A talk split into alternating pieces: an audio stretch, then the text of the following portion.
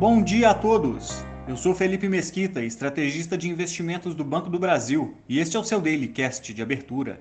Hoje é terça-feira, dia 3 de janeiro de 2023, e em dia de retomada das negociações pós-feriado de Ano Novo, investidores repercutem e aguardam rodada de indicadores industriais e de inflação pelo mundo. Nos Estados Unidos, os mercados acionários não abriram ontem, mantendo a liquidez global bastante reduzida.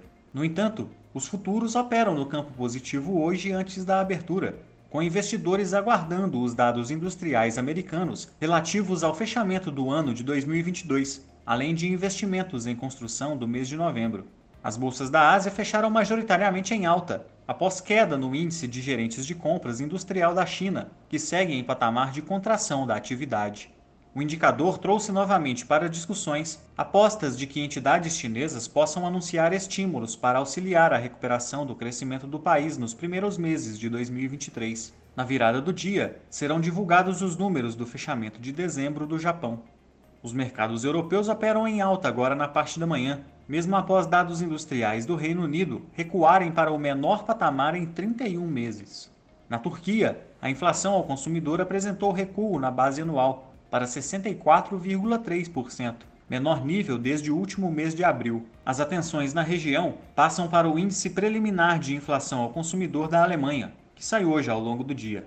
No Brasil, o primeiro pregão do ano foi marcado por uma volatilidade bastante acentuada, enquanto investidores repercutiam a decisão de prorrogar a desoneração tributária da gasolina por mais dois meses. Sem muitas referências internacionais, o dólar encerrou em alta de 1,51%, cotado a R$ 5,36.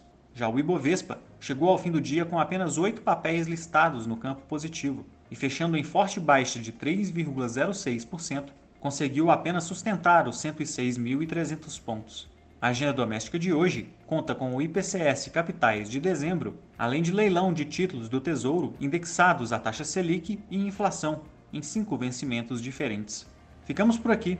Um bom dia a todos e até a próxima!